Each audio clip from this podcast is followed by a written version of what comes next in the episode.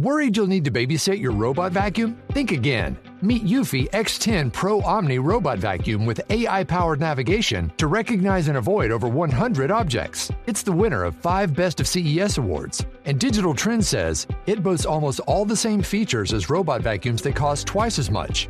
Want to know more? Go to eufy.com. That's EUFY.com and discover X10 Pro Omni, the best in class all in one robot vacuum for only $799. Bonjour à toutes et à tous et bienvenue dans Titre. Titre, c'est le podcast qui à chaque épisode vous fait découvrir un roman avec son auteur en l'abordant et en le racontant par son titre. Cette semaine, j'ai le plaisir de recevoir Virginie Armano. Bonjour Virginie. Bonjour. Virginie Armano, vous êtes consultante dans le secteur du luxe, mais si nous sommes ensemble aujourd'hui, c'est parce que vous avez écrit votre premier roman, Les mains au feu, publié aux éditions Récamier. Merci beaucoup d'être avec nous. Mais c'est un plaisir.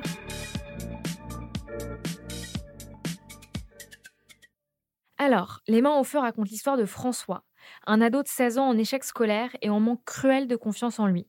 François quitte l'école et commence à travailler comme apprenti dans le salon de coiffure de sa mère. Au bout de quelques jours se produisent deux événements qui vont bouleverser sa vie.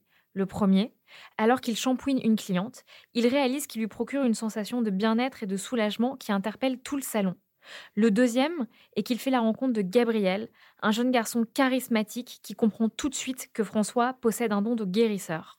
François va vite tomber sous l'emprise de Gabriel et se lancer dans une affaire mettant à profit son don à la frontière de la légalité.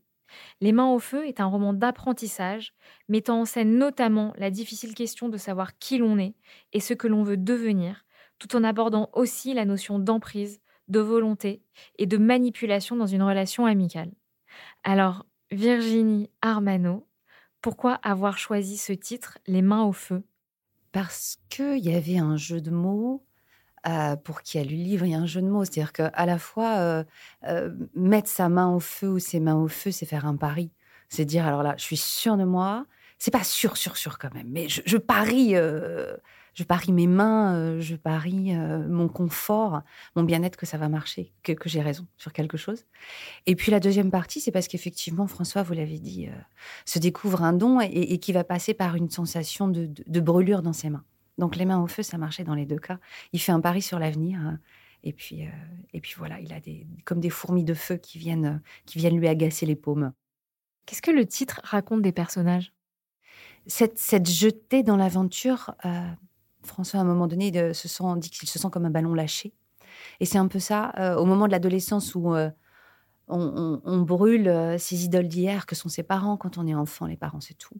Et là, on décide de les piétiner quand même pas mal en général. Et on se retrouve effectivement dans la vie comme un ballon lâché.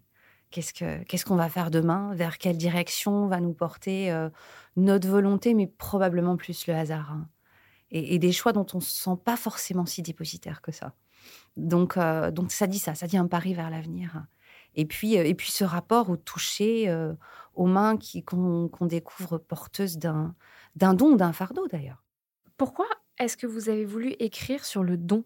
Je ne sais pas si j'ai voulu écrire sur le don. Je ne crois pas finalement.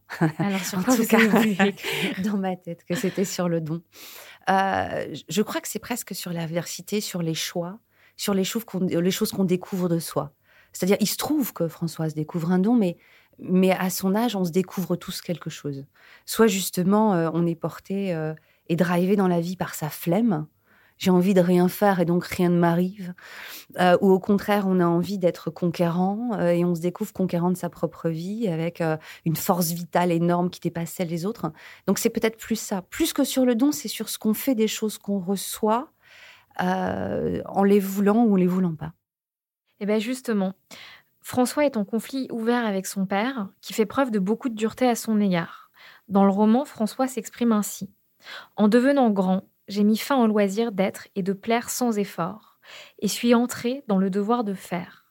Je suis désormais le dépositaire de toutes les joies et les désespoirs de mes ascendants, concentré dans les actions que j'accomplis, ou plutôt dans celles que je n'accomplis pas. Est-ce qu'on se définit autant par nos inactions que par nos actions? Je crois que oui, parce qu'on peut, euh, on peut se laisser porter par le vent. Je parlais d'un ballon lâché. Euh, et, je pense qu'on se définit beaucoup par ce qu'on ne fait pas. Par le choix qu'on ne fait pas, par le chemin qu'on ne prend pas, et par le fait de se laisser porter dans la vie ou de vouloir la maîtriser. Et c'est un, trait de caractère qui me fascine dans les deux cas. Celui qui veut maîtriser sa vie comme s'il était le fier destrier, enfin sur un chevalier sur un fier destrier, qu'il faut serrer fort. Et il y a des gens qui ont des plans. Qui serait plutôt Gabriel dans le roman. Qui serait plutôt Gabriel, absolument. Et puis, il y a des gens qui se laissent glisser, qui se laissent porter. Il euh, n'y a pas de jugement de valeur hein, entre les deux. Je pense qu'on peut être euh, des, belles personnes, des, avoir des grands destins dans les deux cas. Mais euh, un destin peut-être plus, je ne sais pas, avec un impact peut-être plus grand sur les autres hein, quand on est conquérant de sa vie. Mais, mais, mais le deuxième m'intéresse aussi. On peut être une très belle personne juste pour sa famille et les gens qui nous entourent. Les mains au feu, c'est l'histoire d'un apprentissage, d'un parcours initiatique. Qu'est-ce que vous avez voulu raconter de la construction individuelle? C'est cette partie euh, où on se découvre. C'est-à-dire que euh, quand on est enfant, on ne se pense pas. On est ce qu'on est, et, voilà. Et, je trouve qu'arrive à ce moment de construction qu'est l'adolescence, alors on se découvre et on se juge parce que tout d'un coup on se découvre trop grand, euh, trop boutonneux, trop pas comme on voudrait, trop grand, trop mince, trop peu importe. Hein. Euh, et on se juge et, on, aperçoit qu'on peut se changer. Je suis colérique, je peux peut-être me calmer. Euh, je déteste ce trait de caractère qui, me vient de mon père, de ma grand-mère, de peu importe. Et, je peux le changer, je peux tenter de le faire. Et donc c'est peut-être découvrir qu'on a qu'on a une possibilité de ne pas se subir pas seulement, qu'il va falloir s'accepter aussi pour ce qu'on est, mais qu'on a une petite marge de, progression, de devenir différent. Et justement, est-ce que construire son image, c'est se construire soi-même? Parce qu'il y a ce passage-là dans le roman, bien sûr, à un moment. François euh, commence à exercer de manière professionnelle son don et il s'entraîne à être euh, beaucoup plus persuasif, vindicatif à l'égard de sa patientèle est-ce que construire son image, c'est se construire soi-même?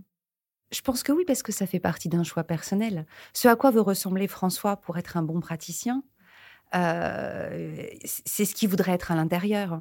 Il n'y arrive qu'à l'extérieur au départ, hein.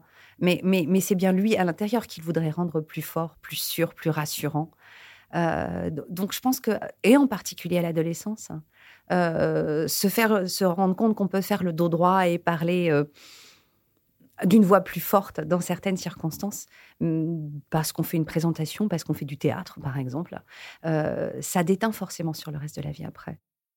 Tout au long du livre, François va se définir, comme on le disait, autant par ses actions que par ses inactions, par sa passivité que par son activité, et c'est souvent Gabriel qui orchestre l'alternance de ces moments-là.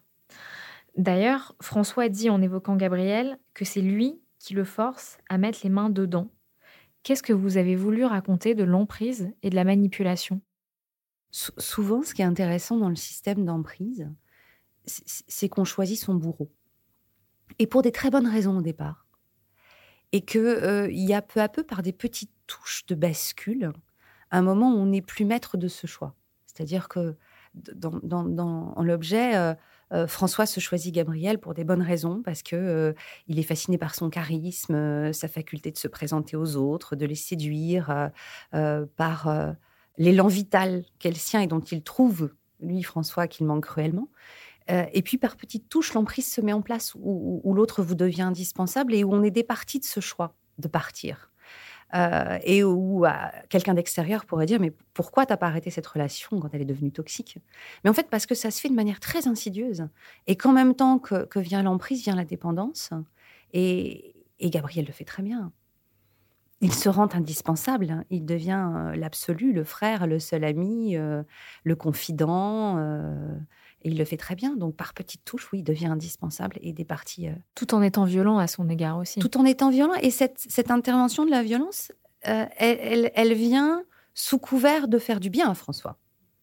C'est-à-dire que cette violence euh, très soudaine, et par sa soudaineté, elle entraîne évidemment, on en parle beaucoup en ce moment pour, pour d'autres cas, mais de, la sidération. C'est-à-dire qu'à un moment donné, quand quelque chose d'impossible arrive, de, d'inenvisageable, il crée la sidération. Et, cette sidération ensuite vient euh, rajouter à l'emprise. Quand l'autre s'en sert en disant bah, Tu bouges pas, mais parce que tu sais que je te veux du bien, en fait. Je dis ça pour toi, hein. tu m'as forcé à faire ça pour te sortir de ta passivité. Et, euh, et François est complètement client de ce genre de discours, évidemment. François dit Je suis un guérisseur à l'insu de sa volonté, un faiseur de miracles sans le faire exprès. Qu'est-ce que le roman raconte du sentiment d'imposture? François se sent de, bout en bout une imposture. Au, départ, parce que euh, euh, il se sent une imposture un peu vis-à-vis de ses parents, vis-à-vis de gens dans sa famille qui peuvent l'aimer beaucoup et dont il se sent pas tout à fait euh, à la hauteur. Et puis, quand il se découvre ce don, ben, ça lui tombe dessus et il n'a pas l'impression de le maîtriser ou de savoir quoi en faire. Et plus ça va, plus effectivement, il a, il a ce sentiment de ne pas être tout à fait à sa place dans le sens où euh, on attend beaucoup de lui et il arrive à le donner, mais en ayant l'impression de ne pas le faire exprès. Mais ça nous, je crois que ça nous arrive à tous beaucoup, ça. Alors, le, don est effectivement une, façon de le mettre en avant, mais euh, même sans don, on a beaucoup d'entre nous un sentiment d'imposture. Et plus les gens sont dans l'humilité, dans le questionnement par rapport à, à leurs propres capacités, euh, et donc, si on n'est pas un sociopathe, si on n'est pas un pervers narcissique, on, est dans le doute de soi et donc dans ce sentiment d'imposture à des moments ou d'autres. Les mains au feu, c'est aussi un livre qui pose un regard sur la famille et sur ses équilibres.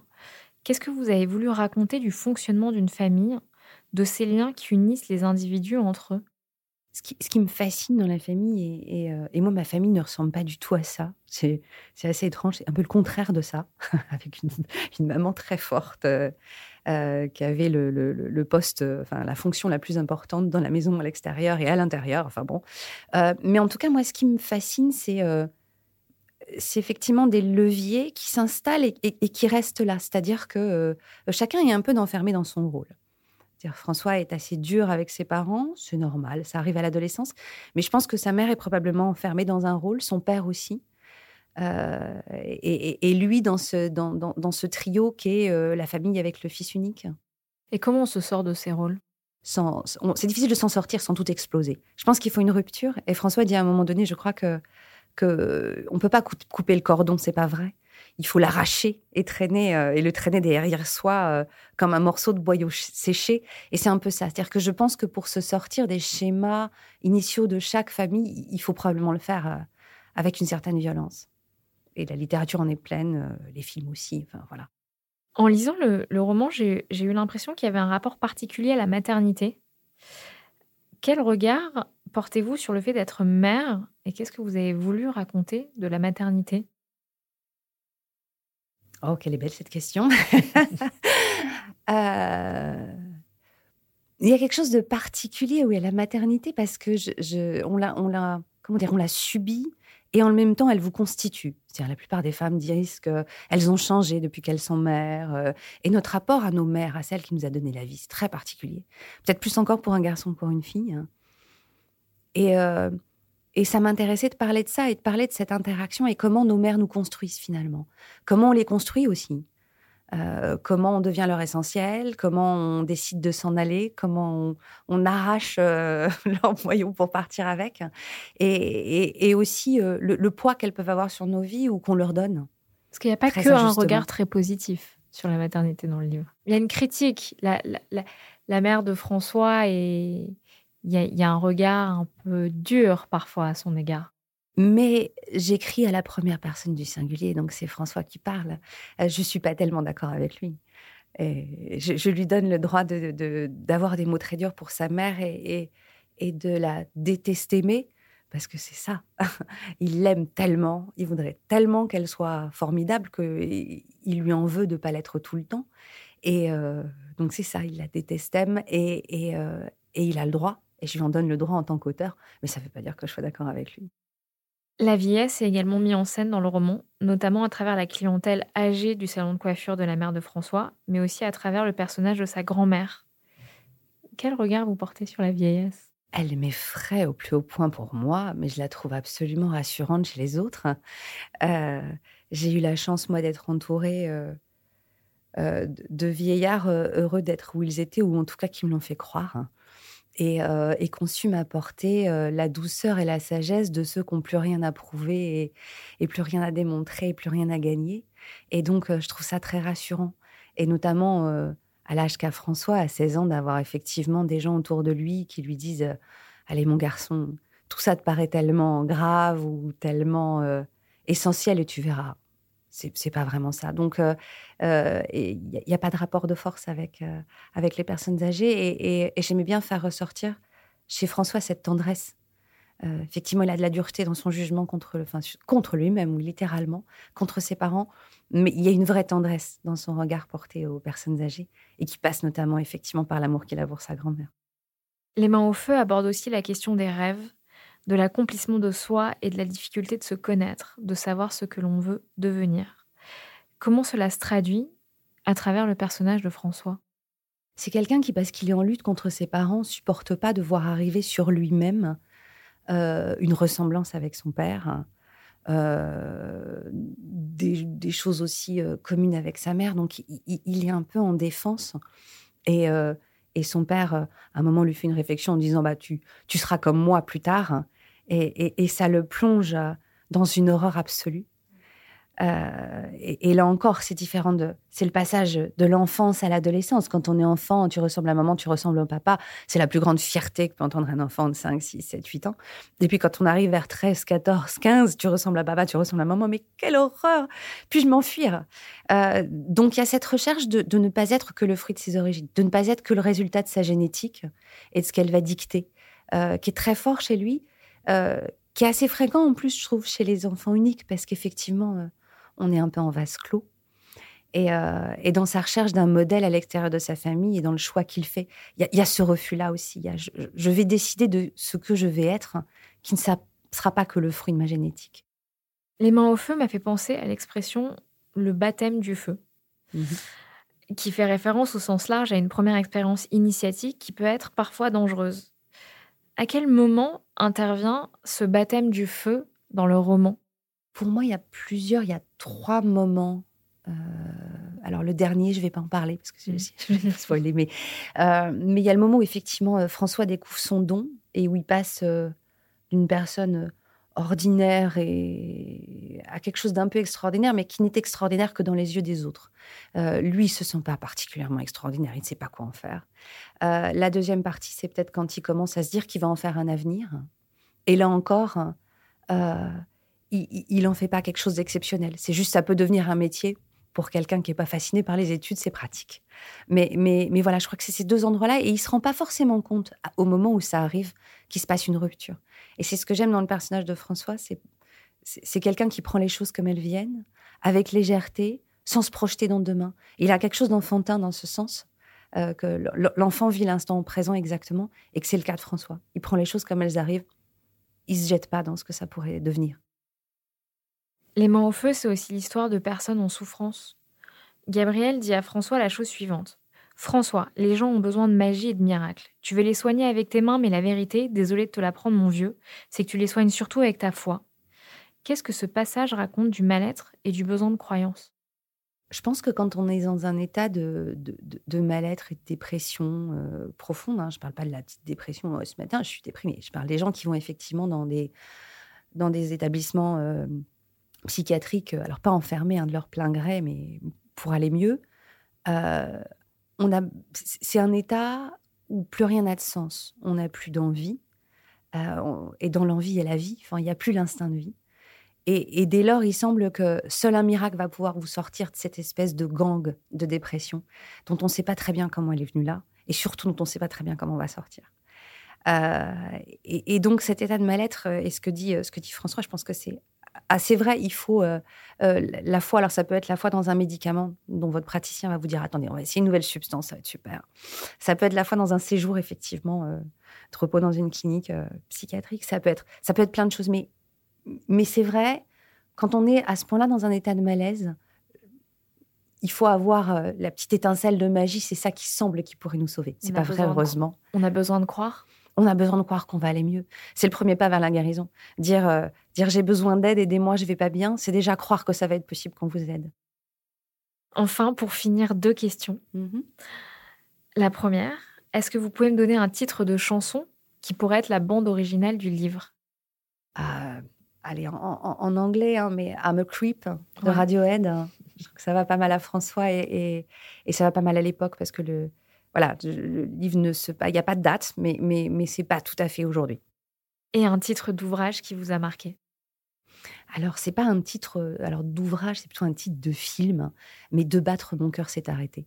Parce que j'arrive pas à décider de comment, dans quel sens je le prends. Est-ce que c'est que mon cœur s'est arrêté de battre ou est-ce que c'est à force de battre mon cœur s'est arrêté? Et, et j'adore ce titre, je n'en reviens pas, je tombe dedans à chaque fois que je le lis, à chaque fois que je l'entends. Donc celui-là me fascine beaucoup. De Jacques Audiard. Absolument. Merci beaucoup Virginie Armano d'avoir été avec nous aujourd'hui. Merci. Je rappelle que votre roman Les mains au feu est publié aux éditions Récami. Et merci à vous tous de nous avoir écoutés.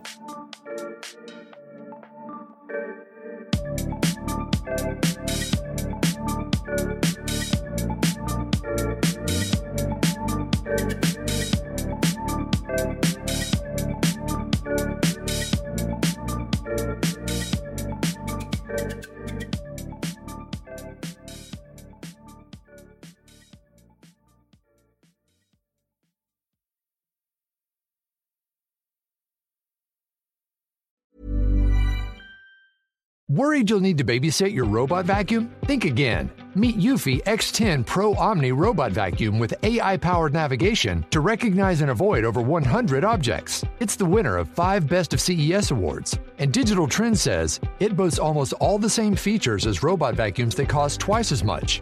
Want to know more? Go to eufy.com. That's EUFY.com and discover X10 Pro Omni, the best in class all in one robot vacuum for only $799.